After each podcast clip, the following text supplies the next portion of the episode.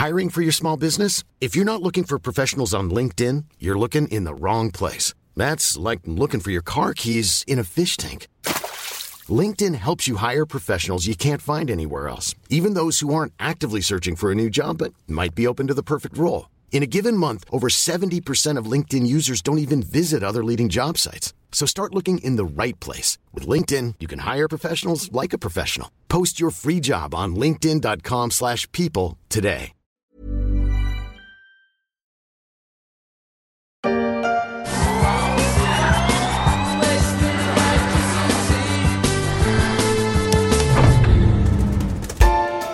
Souvenez-vous à quel point vous aimiez les voitures électriques. La publicité futuriste de Renault, au goût de nostalgie, la voiture électrique. À compter de 2035, toutes les voitures neuves seront électriques. Ainsi, on a décidé l'Union européenne.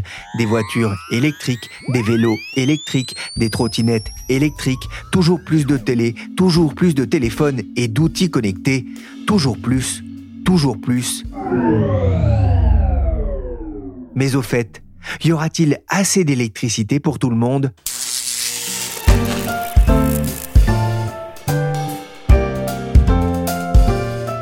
Je suis Pierrick Fay, vous écoutez La Story, le podcast d'actualité de la rédaction des Échos, un programme à retrouver sur toutes les plateformes de téléchargement et de streaming. Abonnez-vous pour ne manquer aucun épisode. L'actualité, c'est bien sûr Noël. Noël qui approche, mais certains se demandent s'ils vont le passer dans le noir ce Noël, parce que la France pourrait manquer d'électricité. Alors on pose la question, mais enfin on a un peu la réponse quand même. On a quand même un petit peu la réponse et on va pas non plus alarmer les gens Hmm. inutilement. Christophe Lamar n'a pas fait durer le suspense sur Europe 1. Nous étions fin 2021 et il y a bien eu de l'électricité pour éclairer le sapin de Noël. Un an plus tard, la question s'est encore reposée dans un contexte de flambée des prix de l'énergie couplé à des réacteurs nucléaires toujours en maintenance en France. Et une nouvelle fois, les gigawatts n'ont pas manqué. Merci à la météo clémente. Mais pour combien de temps finira-t-on par manquer un jour d'électricité avec la démocratisation notamment de la voiture électrique et alors que la filière nucléaire est en pleine interrogation sur son avenir? Un sujet que j'ai eu envie d'aborder avec Sharon Vachebrot, spécialiste des questions énergétiques aux échos. Bonjour Sharon. Bonjour Pierrick. Alors, on va commencer cet épisode de la story par la bonne nouvelle. Il n'y a pas eu de coupure d'électricité cet hiver, ni de délestage. Ouf Pour quelle raison? Alors oui Pierrick, c'est la grande euh, surprise et la bonne nouvelle de l'hiver dernier. Ça paraît loin aujourd'hui, mais euh, la consommation euh, électrique n'a cessé de baisser. Les Français ont répondu euh, présents à, l'appel du gouvernement. Euh, je ne sais pas si vous vous rappelez, hein, il y avait un slogan Je coupe, j'éteins, je décale ». Et ça s'est poursuivi ces derniers mois avec une baisse de la consommation sans précédent de l'ordre de 9%. C'est inédit. Tout le monde a participé, les usines, euh, les commerces, euh, les bureaux, les euh, ménages chez eux qui ont limité l'usage du chauffage et aujourd'hui qui sont incités aussi à limiter l'usage de la climatisation. Pour économiser l'énergie, on agit, on réduit. Chaque geste compte. À chaque geste compte le message du ministère de la Transition écologique aux Français juste avant l'hiver, des messages de sobriété énergétique façon c'est pas Versailles ici. C'est pas Versailles Des messages entendus par la population qui a aussi entendu le bruit de sa facture d'électricité qui augmente. Sharon, la sobriété énergétique est-elle en train de passer dans les mœurs? Alors c'est l'espoir euh, du gouvernement, l'espoir euh, en ce moment. Au niveau national, hein, la, consommation d'électricité, elle a reculé, on l'a dit, hein, de façon sans précédent, c'est de l'ordre de 12%. Si on regarde les standards euh, par rapport à l'avant-Covid, hein, euh, 2018-2019, 12% pour la consommation d'électricité et de gaz. Donc c'est bien sûr hein, plus marqué pour le gaz qui a des usages euh, industriels euh, importants. Aujourd'hui, l'enjeu, c'est d'installer cette sobriété dans les, dans les mœurs. C'est plus compliqué parce que quand on n'est pas en période de chauffe, on a moins de levier, puisque le chauffage constitue un poste très important de la consommation euh, d'énergie euh, en France. Mais le gouvernement essaye, il vient de lancer une, une campagne de sobriété deuxième version, en incitant les magasins qui climatisent à fermer leurs portes, en limitant la température de climatisation. On ne peut pas climatiser à une température inférieure à 26 degrés. Voilà, donc en, instaurant des, bonnes pratiques. Et l'idée, c'est euh, d'installer ces bonnes pratiques euh, dans les mœurs euh, pour avoir une consommation plus modérée tout le temps. Et le facteur qui permet de favoriser cela, c'est bien sûr les factures, hein, parce que on le redit, hein, les, les, factures d'électricité et de gaz ont augmenté de façon très importante. Le tarif réglementé de l'électricité a augmenté de 15% en début d'année, et ça aussi, c'est inédit. Je baisse, j'éteins, je décale. Je baisse, j'éteins, je décale. Les campagnes de sensibilisation ont rempli leur office, mais peut-être pas autant que le chiffre en forte hausse en bas de la facture, une vraie incitation à consommer moins mais Sharon, la sobriété résistera-t-elle à une éventuelle baisse des prix? Oui, c'est possible.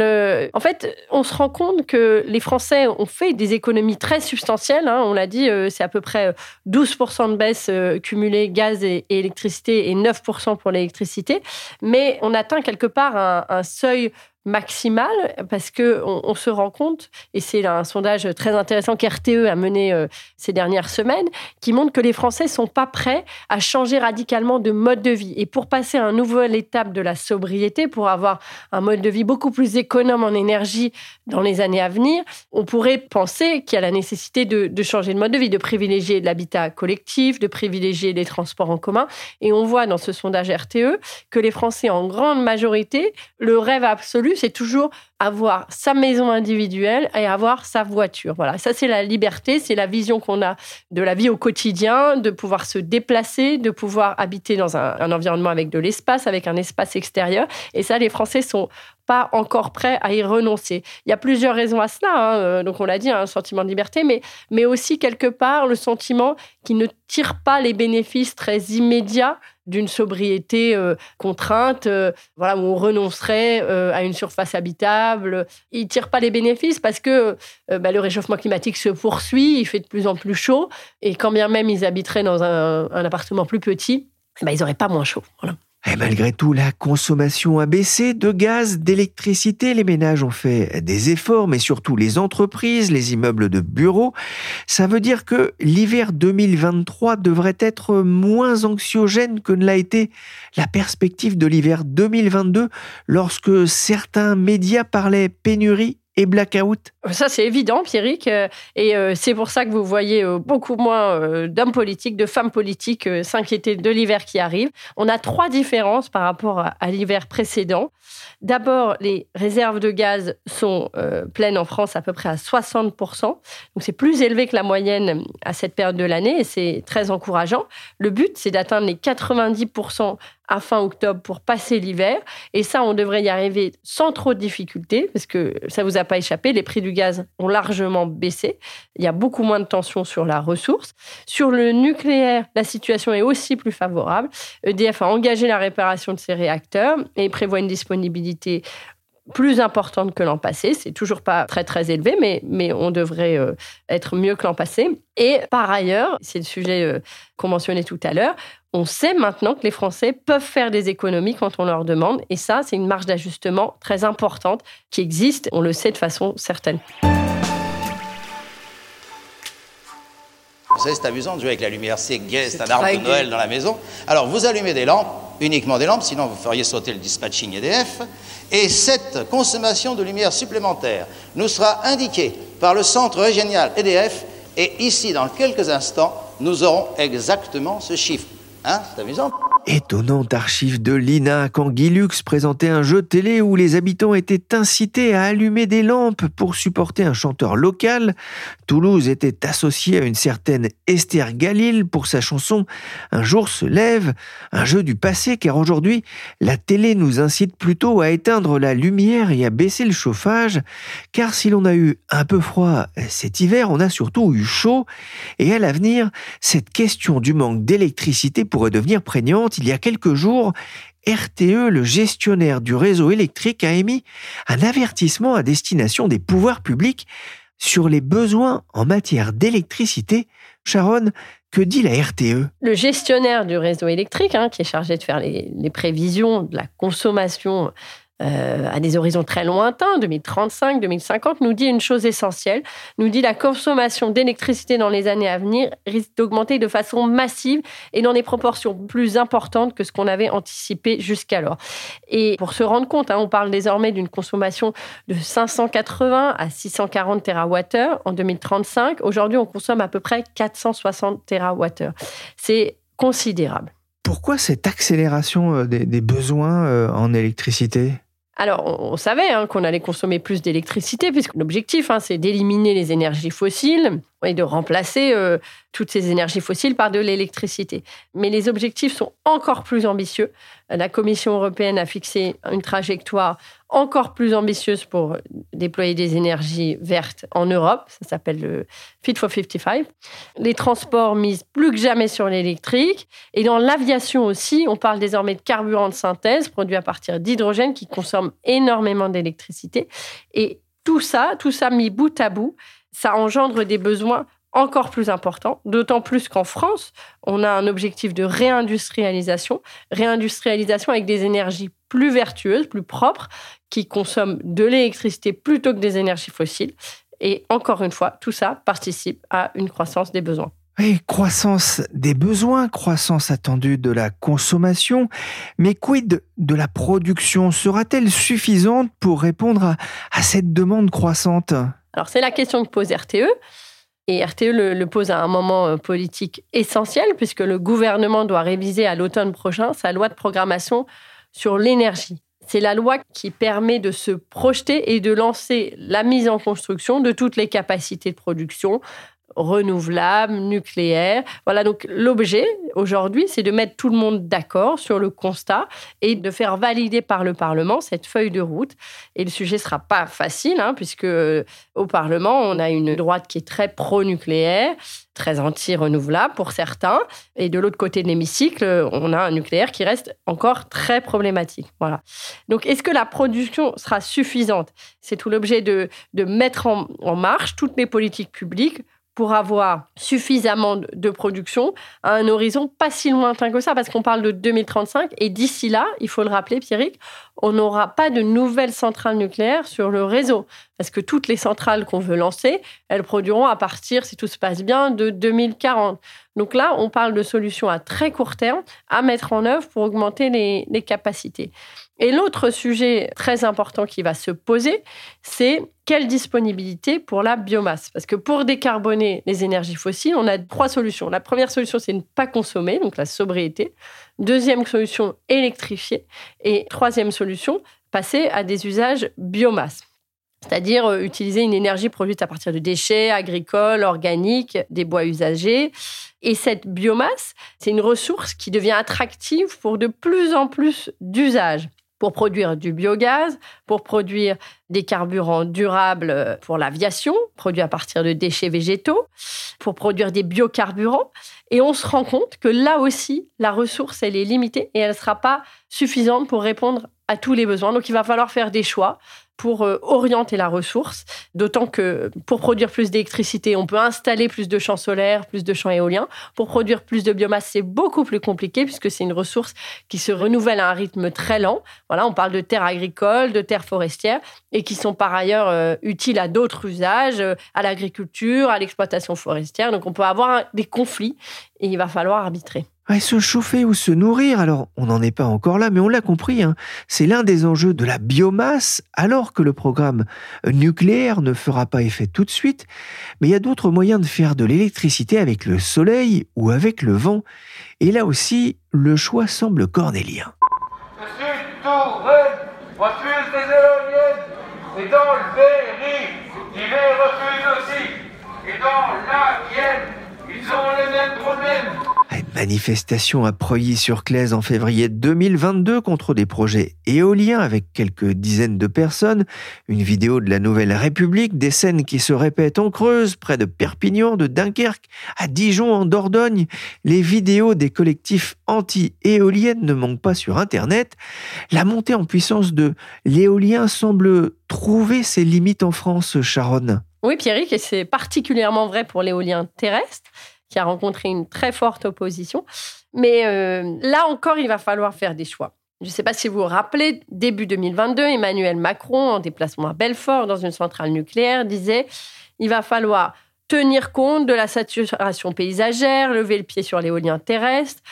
Et on se rend compte que cette promesse, aujourd'hui, elle va avoir du mal à être retenue parce que pour répondre à tous ces besoins en énergie électrique, pour répondre aux besoins des transports, aux besoins de l'aviation, les voitures électriques, le chauffage, puisqu'on veut éliminer progressivement le gaz du chauffage pour remplacer les chaudières à gaz par des pompes à chaleur. Pour répondre à tout ça, il va falloir décupler la puissance de production, et ça de façon très rapide avant 2035. Et finalement, il y a peu d'alternatives renouvelables, il y a peu d'alternatives décarbonées. On a le solaire et on a l'éolien. Et donc, lever le pied finalement, bah, ça paraît pas une option euh, très très euh, accessible. En tout cas, si on veut tenir les trajectoires de décarbonation, c'est ce que nous dit hein, le secrétariat général à la planification écologique, hein, qui dépend de la première ministre et qui vient de publier une étude très complète sur le sujet. la France a encore des atouts avec son parc nucléaire installé, mais aussi, et on l'oublie parfois, ses usines hydroélectriques. Oui, oui, euh, c'est la deuxième source de production électrique en France et c'était la première avant la grande épopée nucléaire française. Au total, hein, les barrages euh, électriques français, euh, c'est à peu près 12% de l'électricité euh, produite chaque année en France. Et ils sont majoritairement détenus par EDF et Engie. Là encore, il y a des possibilités d'accroître la production avec euh, la modernisation des barrages existants, en installant des turbines plus puissantes, en créant des installations euh, nouvelles, des installations de stockage des steppes. Mais là encore, les choses euh, ne sont pas évidentes puisque on a des investissements qui sont gelés en attendant de régler un conflit sur l'avenir des concessions électriques françaises et hydroélectriques françaises avec la Commission européenne. C'est un autre sujet, Pierrick. La nouvelle a été accueillie avec enthousiasme dans toute la région de Dunkerque. Une entreprise taïwanaise a choisi les Hauts-de-France pour y construire une gigantesque usine de batteries pour voitures électriques. Les retombées économiques seront considérables. Prologium a choisi le nord de la France, hein, on l'entend sur TF1, une des nombreuses annonces du sommet Choose France il y a un mois. Beaucoup d'annonces, beaucoup de bonnes nouvelles pour l'emploi, mais une source d'interrogation aussi euh, pour l'avenir. Alors, c'est des annonces en matière euh, de consommation principalement. On se rend compte que euh, les ambitions de réindustrialisation verte du gouvernement commencent à se matérialiser et c'est une très bonne nouvelle. Mais qu'est-ce que ça veut dire? Ça veut dire plus de consommation électrique. Je ne sais pas si vous vous souvenez, le Taïwanais euh, Prologium a annoncé qu'il avait choisi d'implanter à Dunkerque son usine européenne de batteries électriques. On parle d'un investissement de 4 milliards d'euros et 3 000 emplois à terme.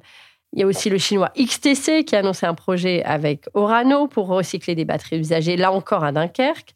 Et ça, ça vient s'ajouter à un écosystème déjà très riche dans la production de batteries, ACC à Douvrin, Envision à Douai, Vercors.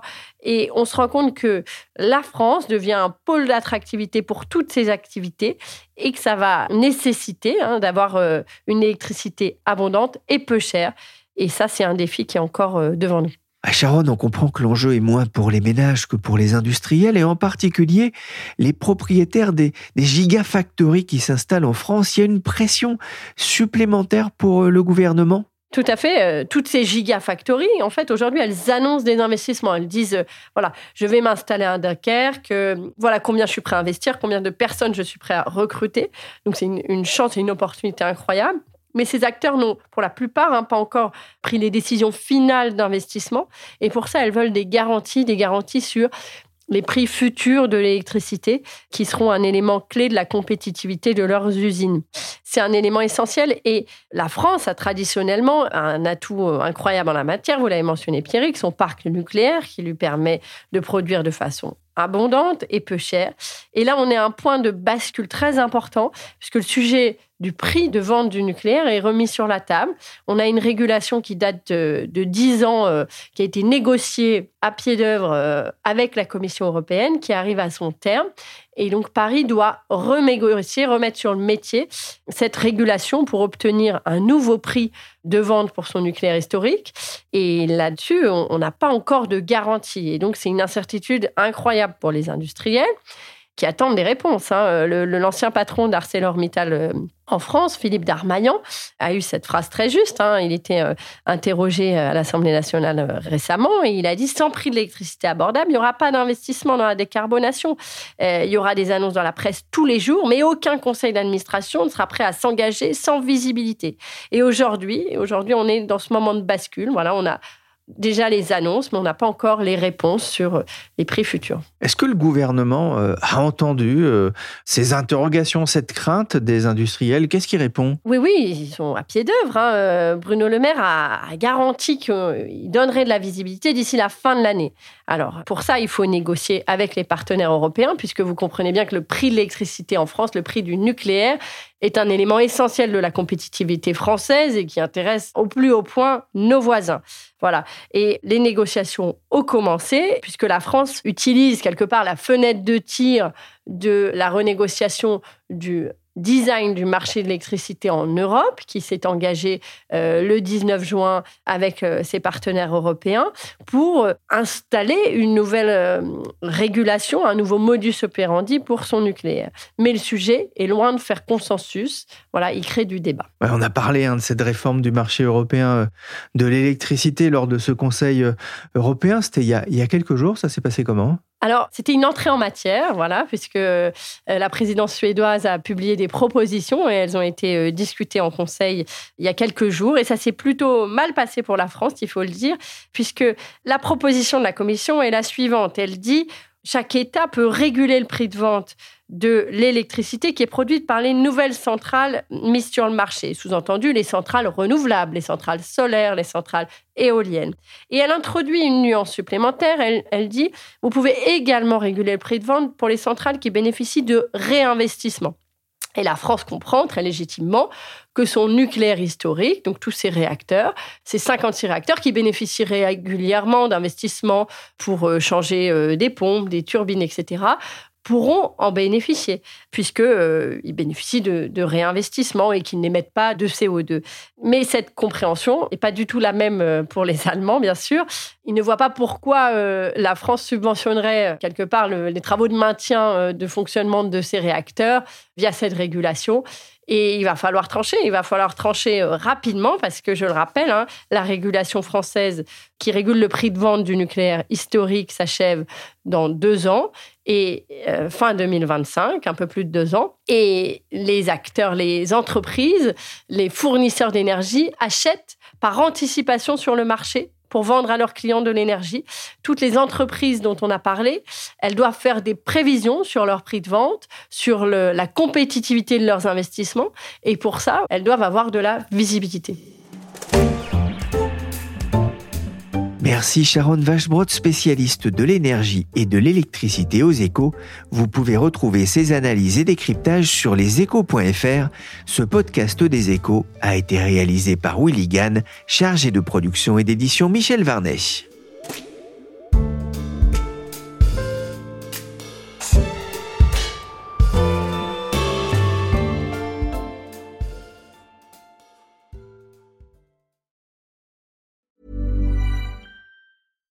Mom deserves the best, and there's no better place to shop for Mother's Day than Whole Foods Market. They're your destination for unbeatable savings, from premium gifts to show-stopping flowers and irresistible desserts. Start by saving 33% with Prime on all body care and candles. Then get a 15-stem bunch of tulips for just $9.99 each with Prime. Round out Mom's menu with festive rosé, irresistible berry chantilly cake, and more special treats. Come celebrate Mother's Day at Whole Foods Market. Planning for your next trip? Elevate your travel style with Quince. Quince has all the jet setting essentials you'll want for your next getaway, like European linen, premium luggage options, buttery soft Italian leather bags, and so much more. And it's all priced at 50 to 80% less than similar brands. Plus, Quince only works with factories that use safe and ethical manufacturing practices. Pack your bags with high-quality essentials you'll be wearing for vacations to come with Quince. Go to quince.com slash trip for free shipping and 365-day returns.